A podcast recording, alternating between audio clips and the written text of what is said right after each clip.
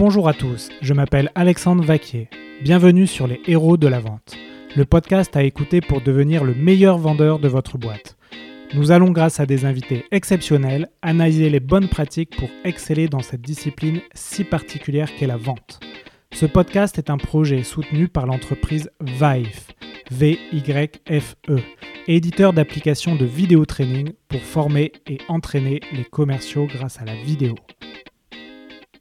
Alors salut à tous, bonjour pour un nouvel épisode des Héros de la Vente. Aujourd'hui j'accueille Jean-François Lascou. Jean-François, bonjour. Bonjour. Jean-François, est-ce que tu peux te présenter? Oui, donc comme tu l'as dit, je m'appelle Jean-François Lascou, je suis dirigeant d'une franchise d'Al Carnegie, donc ici basée à Toulouse.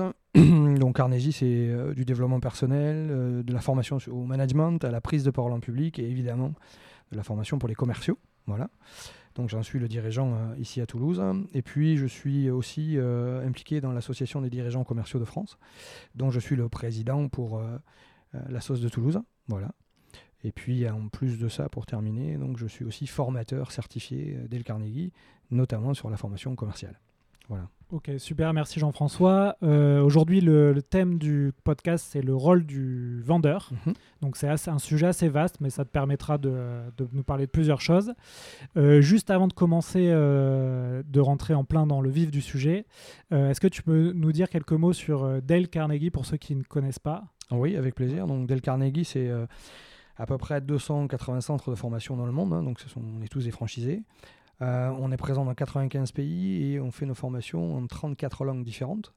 Euh, l'entreprise en elle-même existe depuis 106 ans et donc nos quatre grands sujets euh, de développement sont aider donc les entreprises à développer les compétences de leurs collaborateurs pour en améliorer les performances, ça c'est l'objet générique. Et donc on le fait à travers le développement personnel, le développement des relations interpersonnelles à travers euh, le développement de la confiance en soi, la relation avec les autres, euh, la communication qui est importante, notamment pour les managers, le leadership aujourd'hui, hein, c'est très important pour les nouvelles générations notamment, et puis la gestion du stress et des attitudes. On a une grosse partie de développement sur la partie managériale, donc là plutôt la boîte à outils du manager.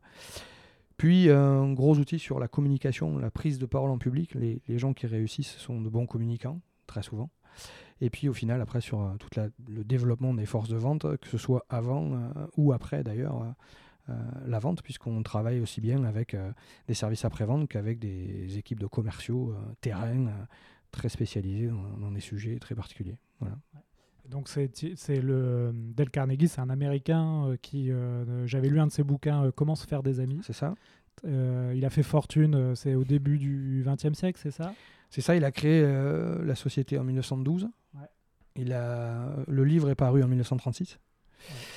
Euh, et les franchises ont démarré tout de suite après. Donc euh, oui, ça fait très très longtemps que Dale Carnegie... En fait, ce qu'il a mis dans le livre, ce sont 30 principes de relations humaines qui permettent à la fois de changer soi pour que les gens nous perçoivent autrement, aller chercher la coopération plutôt que l'obéissance, et puis arriver à à corriger les erreurs sans générer de la frustration. En gros, sont des principes de relations humaines universels. Euh, ce, dont il s'est aperçu très très vite, c'est que le composant en relations humaines, euh, lorsqu'il y avait un groupe de personnes, était identique, quelles que soient les cultures, euh, les tailles d'entreprise. Et donc du coup, aujourd'hui, à travers ces 30 principes de relations humaines, toutes nos, formations sont bâties là-dessus pour justement créer du lien entre les différents services et les différentes fonctions dans l'entreprise sur les mêmes bases qui sont plutôt des bases de aider les gens à, s'élever euh, à travers plutôt la bienveillance. Et, et, le tout sur l'ensemble des fonctions de l'entreprise, pas forcément que le management d'ailleurs. D'accord. On parlera à la fin du, de l'épisode là des bouquins à conseiller, mais en tout cas celui-là, le Comment se faire des amis, même s'il a un titre un peu étrange, oui. je, je, je, le conseille.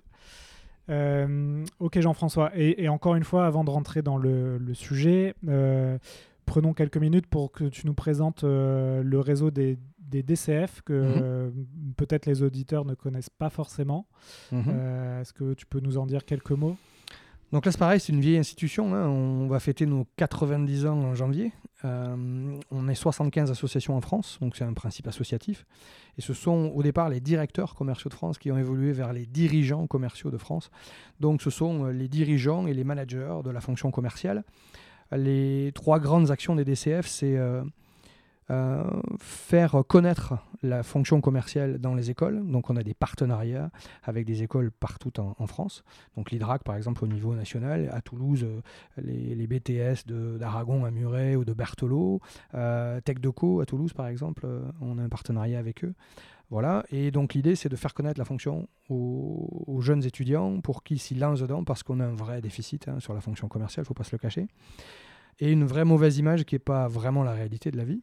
Le deuxième, c'est de, valoriser la fonction dans l'entreprise. Donc pour la partie euh, étudiant, on a un, challenge tous les ans qui s'appelle le DCF Challenge, où un de nos partenaires euh, donne un boulot à faire à toutes les écoles de France, à toutes celles qui veulent y participer. On a eu plus de 10 000 participants, je crois, l'année dernière. Et donc, on fait des finales nationales où euh, chaque catégorie d'école, Bac plus 3, Bac plus 4, Bac plus 5, euh, concourt et finit par avoir euh, un tandem qui finit par gagner le concours. Tout ça devant des jurys de professionnels pour présenter le résultat de leur réflexion par rapport à la problématique posée par, par notre partenaire. Cette année, par exemple, c'était le Crédit Mutuel qui a proposé de vendre un système d'alarme à des nouvelles générations comment on valorise ce produit-là et qu'est-ce qu'on peut faire pour leur donner envie d'acheter ce genre de, produit. Et donc, euh, ils, ont été juste euh, surpris par le résultat des étudiants qui ont eu des idées que eux avaient pas entrevues. Voilà, donc ça c'est relativement intéressant. Sur la partie entreprise et la valorisation de la fonction commerciale, on a un, concours euh, tous les deux ans qui s'appelle les DCF Awards. Et donc cette année, le résultat, la, finale des DCF Awards sera à, Paris donc, pour les 90 ans. L'idée, c'est de voir comment les entreprises, euh, en tout cas de faire compétitionner des entreprises de, quatre niveaux différents, donc les, TPE, les PME, les très grandes entreprises, les startups, et puis les entreprises sociales et solidaires, voir comment euh, ils gèrent la fonction commerciale et à quel point ils se rapprochent de ce que nous, on a écrit comme charte, donc là, il faut aller voir sur le, site, euh, et de ce que nous, on appelle l'intelligence commerciale. Voilà.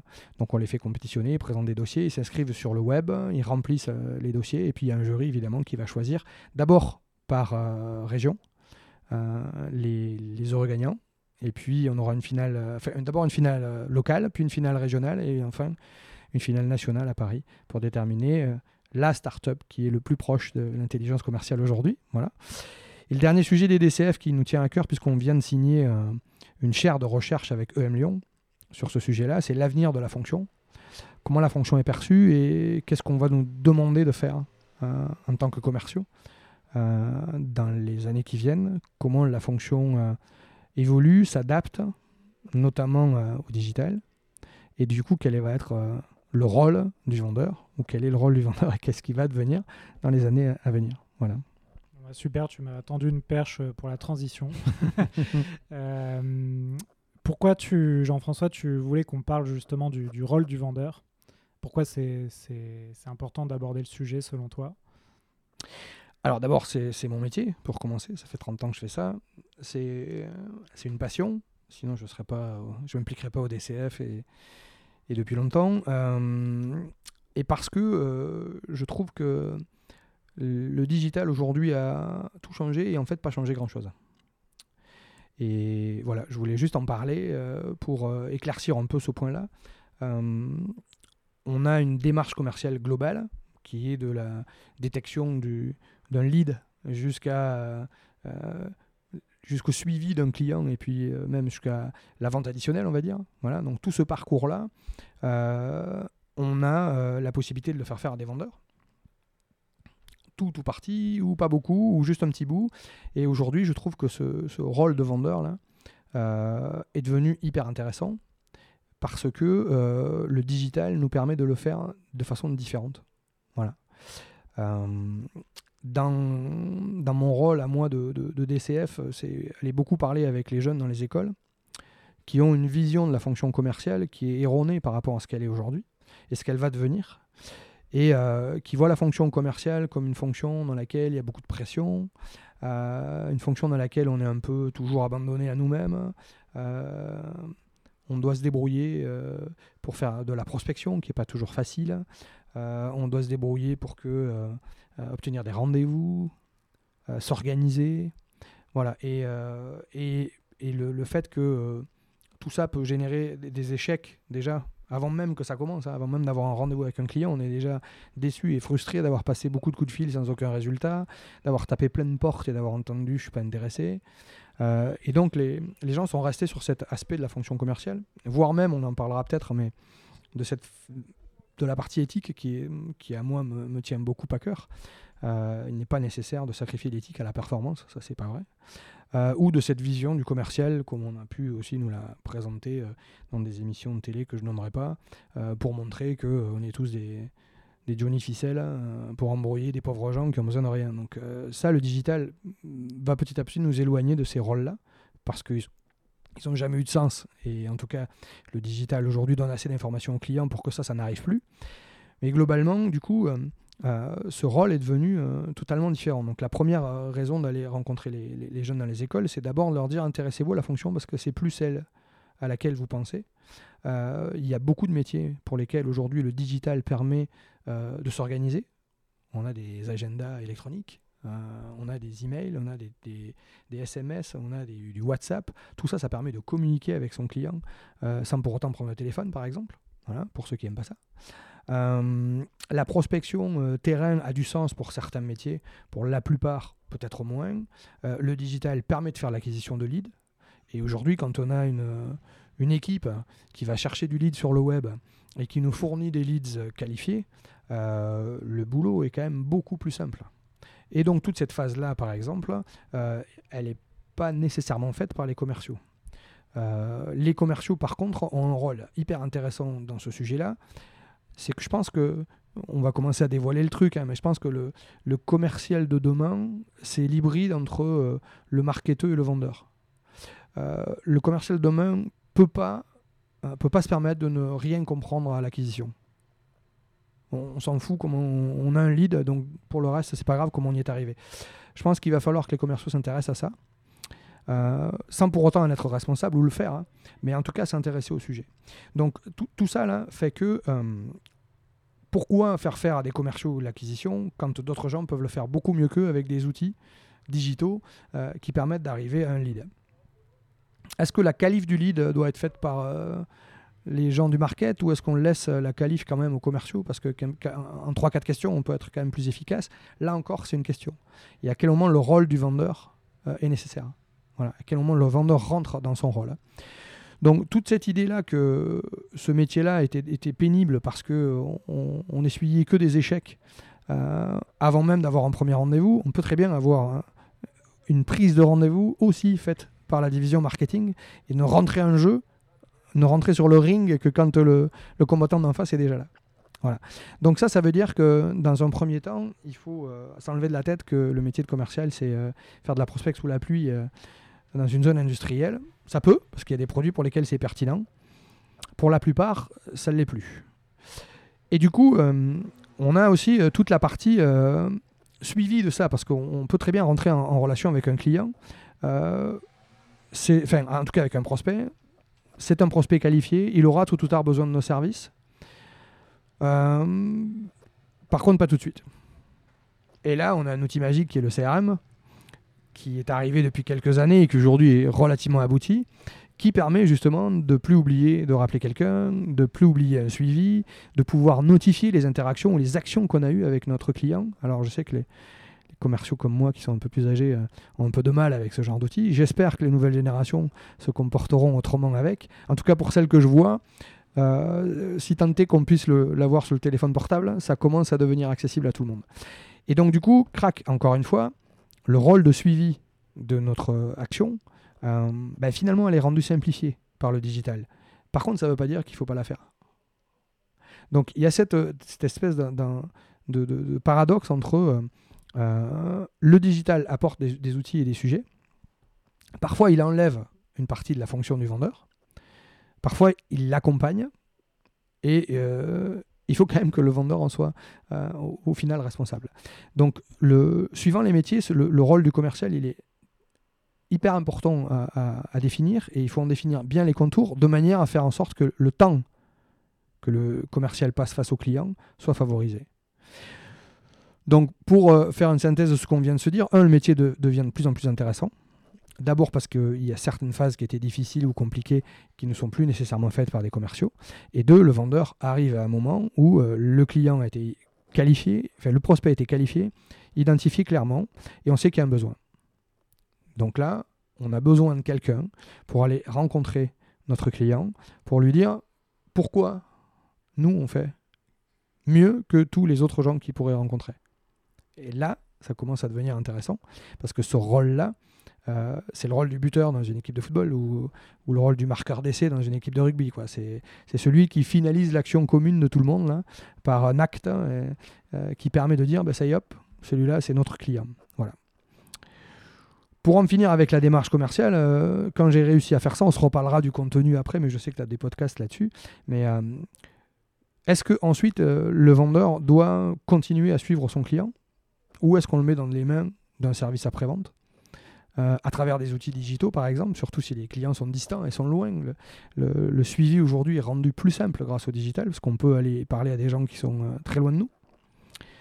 On peut spécialiser des gens dans le suivi, parce qu'une fois que le, client est avec nous, ce n'est pas tout à fait le même rapport. Voire même, il y a certains métiers où on spécialise des équipes de vente. Hein. On a des, équipes de vente qui vont chercher des nouveaux clients, et des équipes de vente qui vont s'occuper des clients une fois que le client est chez nous. Et puis, euh, on a aussi euh, toute la partie, euh, on est rentré par un bout, on est capable de, de, rendre plusieurs types de services à notre client. Qui va lui dire? Est-ce qu'on continue à, donner la responsabilité aux commerciaux? Ou est-ce qu'on spécialise encore des équipes qui vont aller à travers des podcasts, à travers des vidéos, à travers des sites web, des blogs, des articles, du LinkedIn, de tout ce qu'on veut, informer nos clients sur le fait qu'on est capable de les accompagner plus loin sur d'autres sujets. Et ça ne nécessite pas, encore une fois, la fameuse visite de courtoisie où on va chez le client pour dire bonjour, ça va, vous avez besoin d'un truc, vous savez qu'on fait ça? Voilà. Le client le sait peut-être déjà. On a. Je te, coupe Jean-François, je prends juste 10 secondes pour fermer la fenêtre parce qu'on a entendu quelques motos derrière. c'est jamais, jamais terrible. Hop là, voilà, c'est mieux. Euh, ouais, alors on a justement euh, plusieurs écoles sur la, séparation des, rôles des, commerciaux. Mhm. Je sais que, par exemple, là où je travaille, il y a des, il y a des startups qui euh, spécialisent des commerciaux pour la chasse pour la, prospection. Ensuite, euh, d'autres commerciaux pour le rendez-vous, pour la présentation. Et ensuite, d'autres commerciaux pour le suivi, l'élevage, entre guillemets. Et, euh, et, ça, je me suis posé la question, moi, pour mon activité, euh, s'il fallait séparer, selon les compétences des gens, la fonction. Euh, pour l'instant, je ne l'ai pas fait parce que je me suis dit, c'est moi l'ayant vécu, c'est un peu peut-être frustrant parfois de faire euh, une partie du travail et de ne pas faire le cycle de vente dans, son, dans sa, sa, globalité. Après, je sais aussi que ces startups qui font ça ont des résultats, euh, très bons d'ailleurs. Donc ça, c'est vraiment une, pas une école de pensée, mais une, un choix à faire stratégique sur est-ce que je, je sépare mes fonctions commerciales commercial ou pas. Est-ce que toi, tu as un avis tranché là-dessus ou tu... J'ai pas d'avis tranché là-dessus parce que c'est très très lié au produit et surtout à la méthode de vente.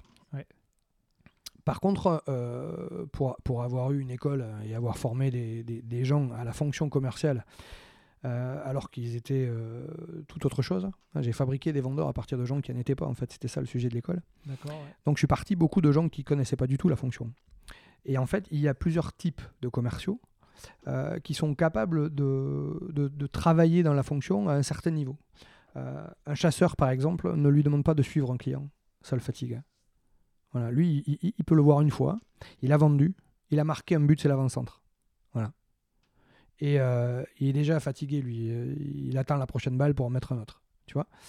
Donc, il n'est pas question de faire suivre, de faire faire le suivi à des commerciaux par des profils de commerciaux chasseurs. Il Et donc, du coup, ils le font mal, ils le bâclent, voire même ils ne restent pas dans l'entreprise si c'est ce qu'on leur demande de faire au quotidien. Inversement, il y a ceux qui sont très très capables de créer une relation avec le client sur la durée et surtout de la conserver même quand tout va mal. Et donc, ça, c'est un autre profil encore de vendeur. Par contre, ceux-là ne leur demandent pas d'aller chasser parce que ce n'est pas leur qualité première et c'est un véritable effort pour eux. C'est un défenseur au football. Il peut marquer un but sur un corner, mais il ne lui demande pas d'aller marquer un but à chaque fois. Donc du coup, euh, il y a aussi cette façon-là de, classifier les gens, c'est de, mettre le bon profil face à la bonne partie de la fonction. Voilà. C'est vrai que sur certains métiers, aller chercher le client, c'est une chose. S'assurer du suivi de l'autre, ça n'est largement une autre. Pour certains types de métiers, on a besoin que ce soit le même commercial qui va gérer de la prospection jusqu'à l'encaissement du chèque. C'est pour ça que euh, souvent maintenant les, commerciaux qui font le suivi n'ont pas le titre euh, forcément de, de commercial, de sales, mais plutôt de euh, account manager euh, ou customer success manager, euh, Mm. si je prends des termes un peu en- anglophones. Et, mais ça reste quand même des commerciaux puisqu'ils vont faire de, de l'upsell, ils vont continuer à vendre. Ouais, ça c'est le la guerre des termes, tu sais. Ouais. euh, surtout en France, hein, je trouve que vendeur, commercial, on essaye tous d'enlever ces, ces termes-là parce que ils sont péjoratifs. Euh, pour rester dans le, dans le côté anglophone, chez, chez Carnegie, on dit un truc, c'est que sales is a life skill. On- tout le monde vend quelque chose à quelqu'un. Voilà, on vend une idée de partir en vacances à un endroit plutôt qu'à un autre. On vend l'idée à un enfant de ranger sa chambre. Bref, on est tous vendeurs.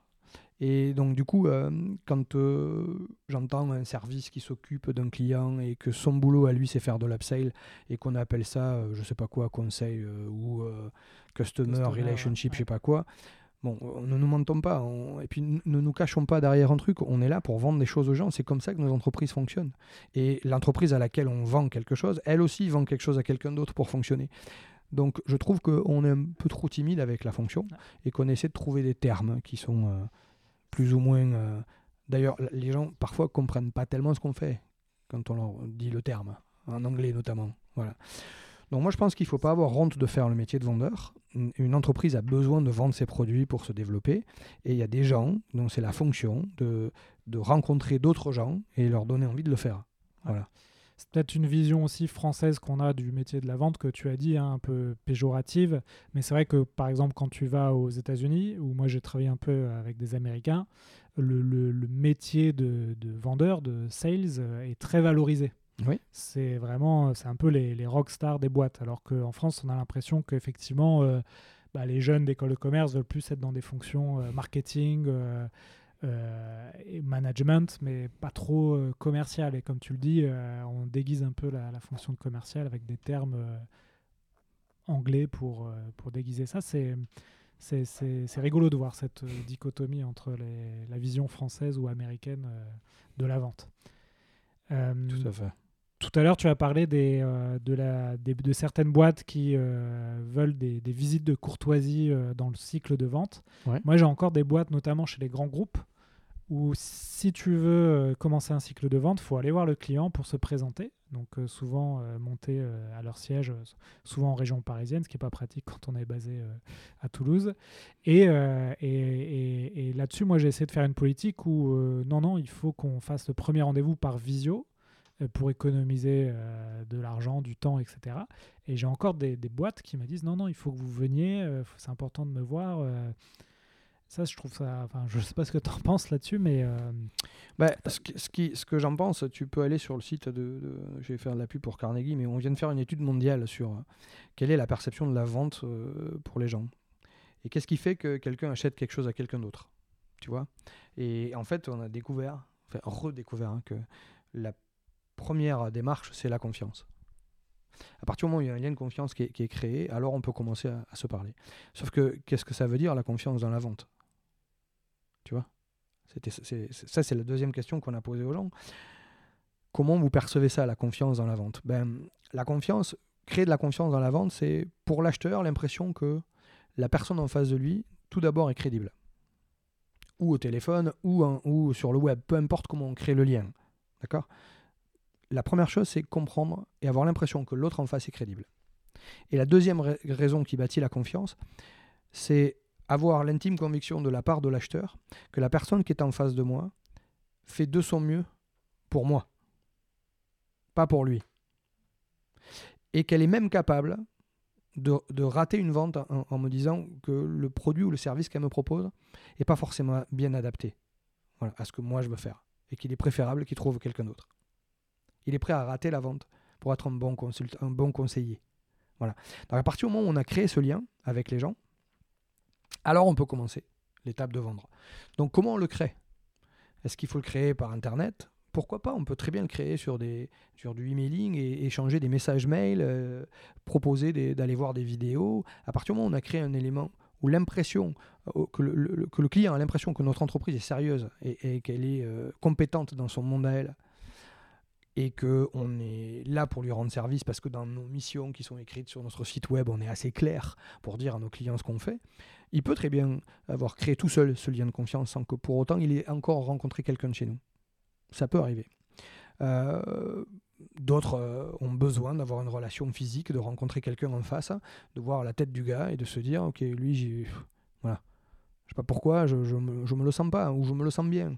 Euh, ce lien-là, là, il, faut qu'il se crée. Comment?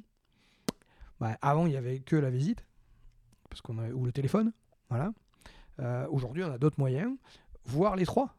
Ça peut être multicanal, la création du, lien avec le client. Euh, il a trouvé que notre approche euh, était intéressante, notre positionnement marché est intéressant, ou une innovation sur notre produit a du sens et, il trouve qu'on va dans, le sens de sa vision à lui. Donc déjà, ça crée du lien. Puis euh, on fait une visio. On s'aperçoit que ben, dans notre discours, dans notre façon de parler, dans la présentation des, petits éléments qu'on a rajoutés, ben, ça a du sens. Donc maintenant, il veut nous voir. Voilà. Est-ce qu'on aurait gagné du temps à y aller direct? Peut-être. Peut-être pas. Peut-être qu'on aurait perdu le lien on ne l'aurait pas créé de cette manière. Donc aujourd'hui, c'est ce que a changé le digital. Et en fait, il a rien changé. On est toujours au même point. Il faut créer du lien. Sauf qu'aujourd'hui, on a de multiples moyens de le faire. Et quel est le bon? Ben, il, est, malheureusement pas non plus très clair, il est lié à notre clientèle. Et je pense qu'aujourd'hui, euh, malheureusement pour les plus petites boîtes, pour les PME, les TPE, je suis aussi à la CPME, hein, euh, où on travaille beaucoup sur ce sujet-là, euh, il rend la tâche hyper difficile à des TPE, des PME ou des startups pour se dire comment on fait du multicanal. Quoi? Comment à la fois j'intéresse mon gars sur le web, euh, sur un podcast, sur une vidéo de 50 secondes. Et le gars s'est fait une idée et tout d'un coup il a un gars au téléphone. Et là, patatrac. Oh là là, le message c'est pas le même ou c'est mou. Ça a plus la même dynamique. Hein. J'ai posé une question, le mec a pas répondu. Donc tout ça là, c'est ce, ce qui me fait dire aujourd'hui que euh, un commercial tout seul, maîtriser ça, c'est pas possible. Il faut des gens de marketing au milieu. Il faut des gens qui réfléchissent, qui fassent des tests. On est dans, on est dans, le, dans le, monde du test aujourd'hui. On essaye, hein. on fait, on tout comme ça. On achète un truc, ça ne nous va pas en Laurent, on teste des trucs, tu vois. Et donc là, c'est pareil. Dans l'approche commerciale, dans la création du lien, il faut tout tester.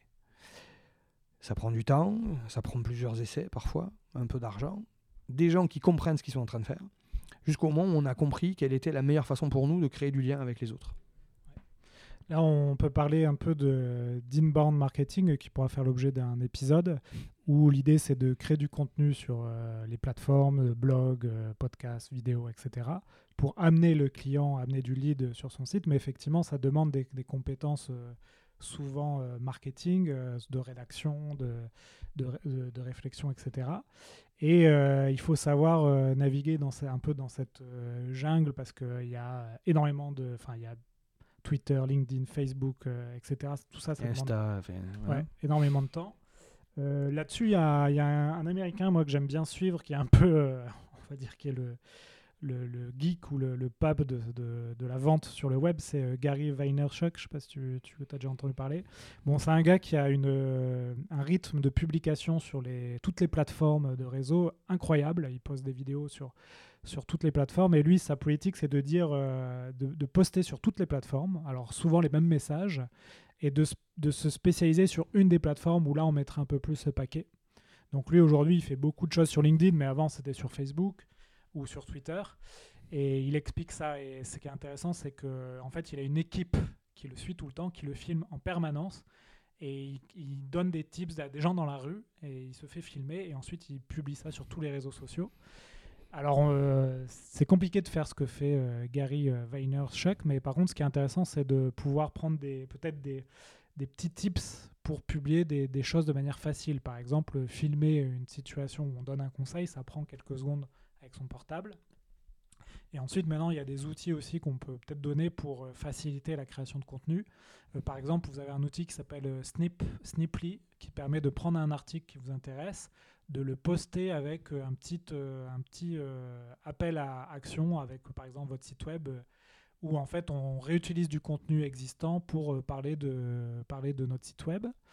Il y a ça, il y a, y a d'autres outils, je les mettrai dans les commentaires du podcast, qui vous permet de créer de la vidéo à partir d'un contenu écrit. voilà, donc il y, y, a quand même des petites actions qu'on peut faire, même si on n'est pas, si on n'a pas une équipe de 10 personnes sur le marketing pour créer du contenu.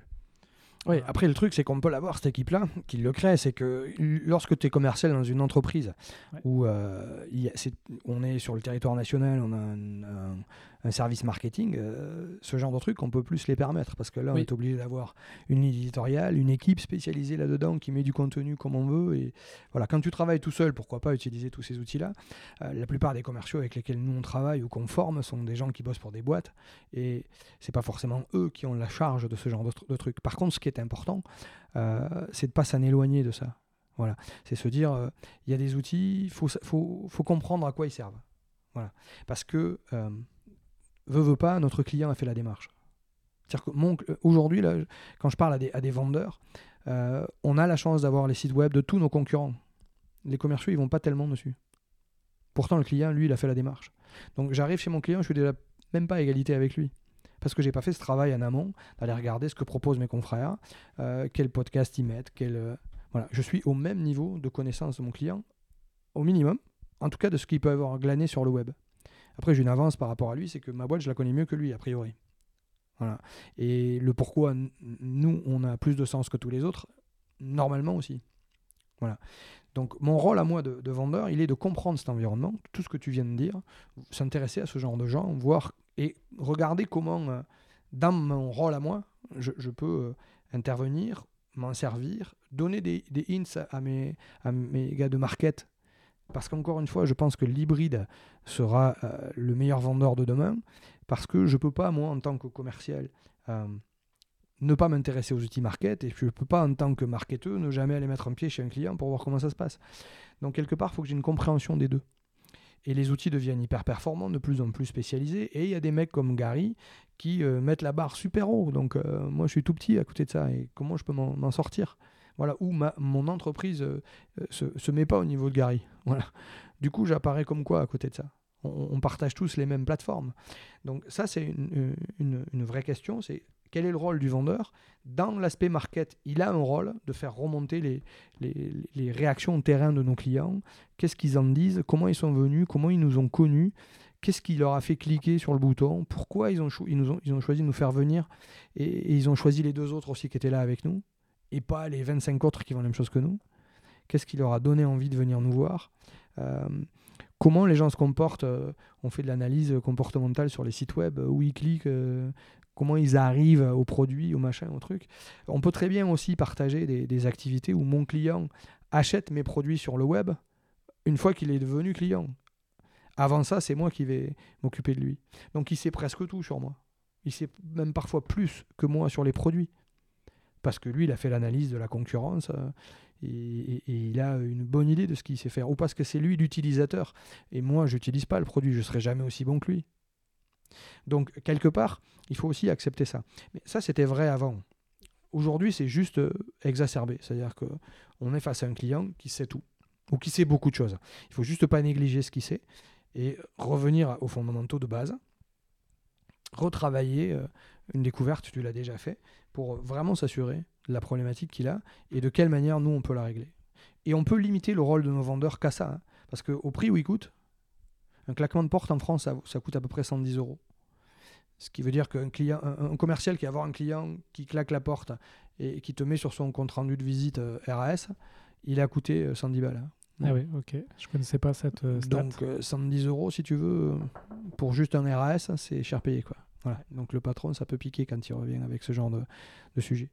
Bref, euh, donc tout ça pour dire que le rôle du vendeur, comme il coûte cher, on peut le limiter à l'action de faire prendre la décision au client. Donc créer le lien, comprendre le besoin, faire l'offre et aller, euh, lui faire prendre sa décision. Ouais, souvent on dit que le, le client, quand il rentre en contact avec l'entreprise, il a déjà fait 70% du cheminement. Ouais, c'est ça. Et donc en fait, le rôle du commercial, ce serait de, de remplir les 30% restants, et donc d'être bon sur ces, sur ce- ces 30%-là. Ce qui sont les plus difficiles. Et c'est là d'où l'importance des, euh, des, des- du- des soft skills dont on en a parlé ça. un peu précédemment, et où j'imagine qu'avec euh, les formations, la méthode Dale Car- Carnegie, euh, vous, vous insistez là-dessus. Beaucoup. Beaucoup, beaucoup, beaucoup, c'est l'intelligence commerciale. hein. C'est euh, Ouais. l'idée, c'est ça, c'est la, c'est maîtriser ses émotions, maîtriser les émotions du client, comprendre qu'est-ce que, qu'est-ce qui fait que nous on sait faire et que les autres peuvent pas aller sur ce terrain-là. Euh, montrer à, à notre client, en tout cas lui, lui faire percevoir. En gros, l'idée de- de- d'aujourd'hui, c'est de passer de la vente transactionnelle, celle qu'on a tous appris. hein. Euh, je, je présente mon produit, je frappe une objection, tu, tu en parleras peut-être. Euh, et puis, euh, c'est une super bonne. euh, D'ailleurs, le- le- l'objection est une super bonne nouvelle. Ça veut dire qu'il y a un intérêt. Moi, c'est ce qu'on m'a appris quand j'étais petit. Et donc, on apprend nos commerciaux de façon plus ou moins élégante à contourner l'objection pour aller chercher une décision. Aujourd'hui, le client est trop renseigné, trop intelligent pour continuer à- à répondre à ce genre de choses. Et l'idée, c'est de passer de la vente transactionnelle, qu'on a tous appris, à la vente relationnelle. En quelque sorte, c'est je ne suis pas de l'autre côté de la table pour vendre quelque chose à quelqu'un, je suis du même côté que lui Ouais. et je regarde sa problématique avec lui. Et euh, j'apparais comme un conseiller capable de dire écoutez, ça, je sais pas le faire, hein, monsieur. Ouais. Voilà. Tu vois l'idée? Et donc là, évidemment, les soft skills, ou en tout cas les, les compétences interpersonnelles, si on veut le traduire en français, elles sont primordiales. Ouais, c'est un peu la même idée hein, quand tu, euh, tu veux vendre, enfin tu veux faire du social selling. Il faut aussi faire un épisode là-dessus. C'est euh, le social selling, c'est quand vous créez du contenu, euh, par exemple sur LinkedIn, euh, ne présentez pas forcément votre produit, votre entreprise, pourquoi vous êtes bon, mais plutôt euh, des choses qui peuvent aider votre, vo- votre communauté, vos prospects. et et c'est du paid forward, c'est- c'est-à-dire qu'à un moment donné, ça, ça va vous revenir dans le bon sens. Super Jean-François, donc le rôle du commercial aujourd'hui, si je résume, c'est euh, d'être un accompagnateur, euh, d'être dans la relation Oui. euh, et, et d'être à côté de son client plutôt qu'en confrontation. Oui, oui, on vend rien, on, on aide les clients à acheter.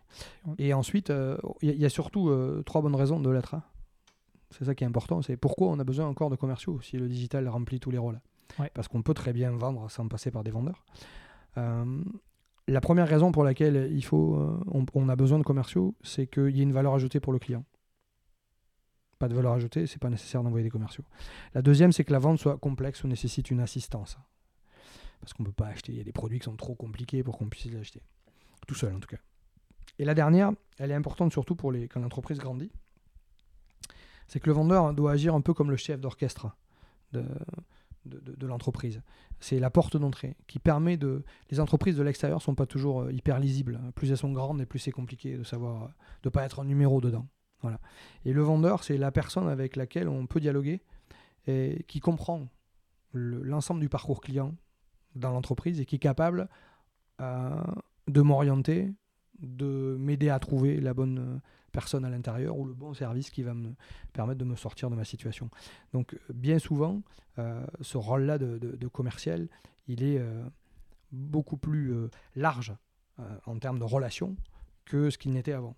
Par contre, il est très concentré sur aider les gens à prendre une décision. Tu vois ce que je disais, le digital a beaucoup changé et en fait, il n'a rien changé du tout parce que s'il n'y a pas de relation, s'il n'y a pas de lien de confiance, ben, il ne se passe rien. Si on n'a pas un vendeur capable de, bien découvrir le besoin du client, il ne se passe rien. Euh, Ça a toujours été comme ça.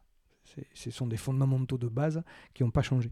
Par contre, le digital a apporté des outils, des méthodos qui permettent de soit raccourcir le temps, euh, soit de le, de, le, de le faire de façon euh, plus efficace pour nous. Ok, super. Donc le message euh, pour les, les- les entreprises, hein, c'est faites de vos commerciaux euh, vos meilleurs ambassadeurs. C'est ça.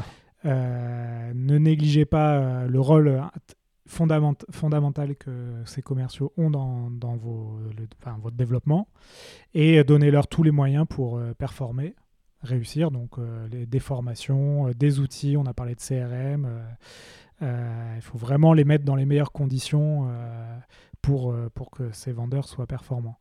Euh, super Jean-François, est-ce que tu, on va arriver là à une quarantaine de minutes, euh, est-ce que toi tu as des routines ou des, des, des outils ou des, des, choses que tu utilises dans l'acte de vente euh, qui t'aident quotidiennement, que tu aimes bien? Est-ce que tu as des choses, ça peut être des, des logiciels, des, des bouquins, enfin, est-ce que tu as des... Oh là là, ouais, j'en ai plein. En fait, je sais pas, il faudrait que je me remémore tout ce que je fais tous les matins. Moi, j'aime bien, euh, j'aime bien diversifier. euh, toi, j'aime bien les, les TED, par exemple. Ouais. J'en regarde régulièrement. C'est vrai que Je- j'en ai pas je- parlé des TED, ouais. Tu vois, je choisis des sujets euh, euh, connexes à ce qu'on fait, enfin à mon métier de vendeur, parce que souvent il y a, il y a un apport intéressant. Euh, Donc TED, c'est des, pour ceux qui connaissent pas, c'est des conférences. euh, donc il y a une, un site TED, euh, TED où vous pouvez po- voir des conférences sur n'importe quel sujet. Vous pouvez même voir des conférences sur la vente. hein. Vous tapez vente et Ouais, vous ouais. avez des. Des super, euh, des super mecs euh, ou, ou- ou femmes qui, euh, qui parlent sur un sujet. C'est 18 minutes en général Ouais, ça. format. Le format. Et donc ça, j'aime bien.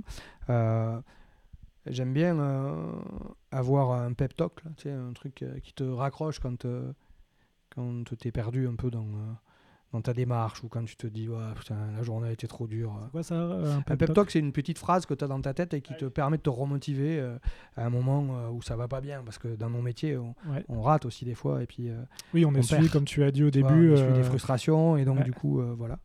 Donc, ça, chacun écrit le sien.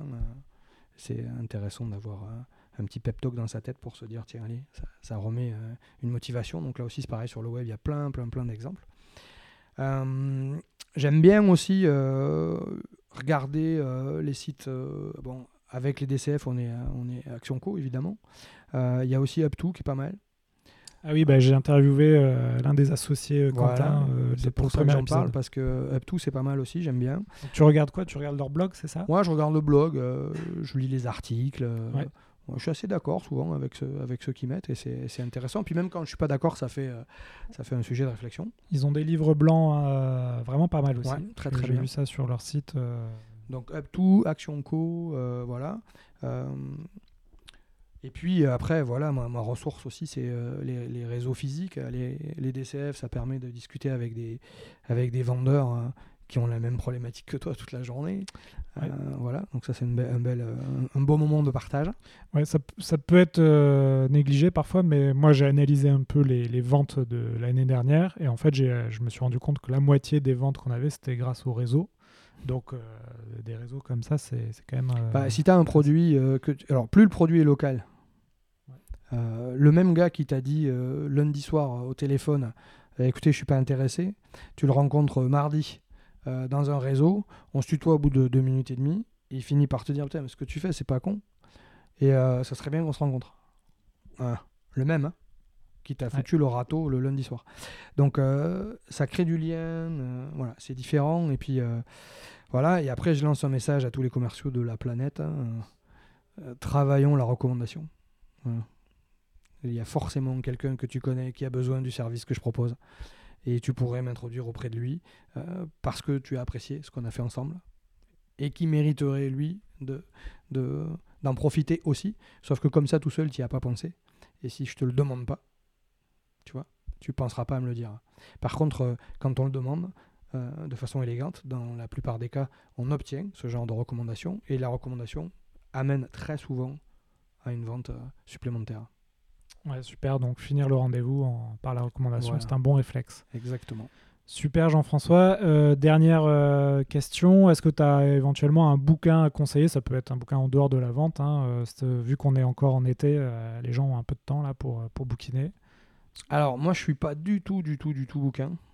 J'ai jamais lu un livre. Ça, Ça peut être autre chose. Ouais, je suis un mec original parce que j'ai jamais lu un bouquin. Ça peut être un film. hein, Je ou- ne suis pas super fier, mais ça me fatigue et j'y arrive pas. Par contre, j'ai découvert les, les livres audio. Ah oui, super. Voilà. Et, euh, et là, pour, euh, pour notre développement euh, d'entreprise, je suis en train d'écouter le livre qui s'appelle Océan Bleu. Ouais, voilà, très Blue bien. Ocean, voilà, pour ce qu'il est en anglais. Mais, et je le conseille à tous ceux qui développent leur boîte ou qui veulent développer leur activité. Il y a plein de, de hints super intéressants. Ouais, L'idée de- d'Océan Bleu, pour ceux qui ne connaissent pas, c'est euh, de trouver un marché en fait où finalement vous avez peu de concurrence Mm. et, euh, et, et ne pas être dans un océan rouge du coup euh, où vous êtes confronté à plein de, de concurrents. Et donc c'est de trouver un peu le message, la touche un peu magique qui vous permet d'être euh, sur une niche.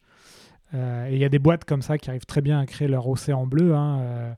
Euh, je sais pas, par exemple, on peut citer euh, enfin, Twitter ou Facebook. Au début, quand ils ont créé leur, leur réseau, ils étaient pas nombreux. Maintenant, bon, il y a énormément de réseaux sociaux parce que ça a cartonné, mais au début, euh, ils ont réussi à trouver leur océan bleu. Et bien sûr, après, une fois que vous, ça marche, euh, votre océan bleu devient de plus en plus rouge. Mais euh, Enfin, en tout cas, ça, c'est un intérêt là-dessus. Puis pour, euh, on est, on est euh, dans un monde de start-up ici. ouais, on, est, on enregistre le podcast dans les locaux là d'un incubateur. euh. Voilà, et donc ça me fait penser aussi à. J'ai vu une conférence du fondateur de, de, de- de celui qui gère la- la- l'association euh, du bouquin euh, Crossing the Chasm. Je sais pas si tu as entendu parler de ce. Non, Passer le, passer le ah, trou là. si, si, si, si, Voilà. ouais, ouais, Et donc, intéressez-vous à ça, la Crossing the Chasm. C'est un peu euh, comment, euh, qu'est-ce qui se passe quand une entreprise est dans le dur et qu'elle ne trouve pas son marché. Mm. Euh, quels sont les leviers sur lesquels elle peut se reposer. Donc, ça file plein, plein, plein d'idées. parce qu'ils ont traité ça d'une manière assez large et pas forcément très spécifique aux startups. Mais en tout cas, euh, il y a beaucoup d'idées là-dessus. Ouais, on m'avait conseillé ce bouquin. hein. C'est l'idée de, euh, effectivement, au début, quand vous développez une activité, vos premiers clients, c'est les, euh, les, ambas- Les les early adopters. voilà. Et il faut réussir à trouver les, les followers, les, ceux À qui vont suivre, à Voilà. passer le cap euh, et pour que votre produit, effectivement, se développe. C'est ça. Ouais, super intéressant. Ben, on le mettra dans les notes du podcast. Voilà, ça c'est mon dernier petit truc. Voilà. Mais en tout cas, merci euh, Jean-François. On a respecté le timing, donc euh, c'est top. Euh, je vous invite à, à liker cet épisode, à le partager sur les, les réseaux. à- et, euh, et si ça vous a plu, n'hésitez pas à m'envoyer des commentaires. Où est-ce qu'on te retrouve, Jean-François, si quelqu'un veut te contacter? Oh, sur le site web de Dale Carnegie, euh, il n'y a Ouais. pas de problème, on me trouve là-dessus. Sur LinkedIn, j'imagine. Sur LinkedIn, bien sûr, j'ai un compte. Ok, Je suis pas très Facebook, mais ok. donc beaucoup Jean-François Lascou. C'est ça, sur LinkedIn. sur LinkedIn. Super, ben, merci beaucoup Jean-François Avec plaisir. Merci Et- à toi. et à très bientôt. Merci. Voilà, cet épisode des héros de la vente est fini. J'espère que ça vous a plu. Si vous voulez continuer à apprendre sur le thème de la vente, vous pouvez consulter gratuitement du contenu sur mon site web vive.fr. Vous y trouverez des e-books à télécharger en accès libre. N'hésitez pas aussi à me contacter sur LinkedIn pour me proposer des sujets ou des idées d'interview, ou simplement si vous avez des questions ou un feedback à me donner. Enfin, afin que ce podcast se fasse connaître, vous pouvez le noter 5 sur 5 sur iTunes pour que je puisse monter dans les classements. C'est vraiment important. Merci et à la prochaine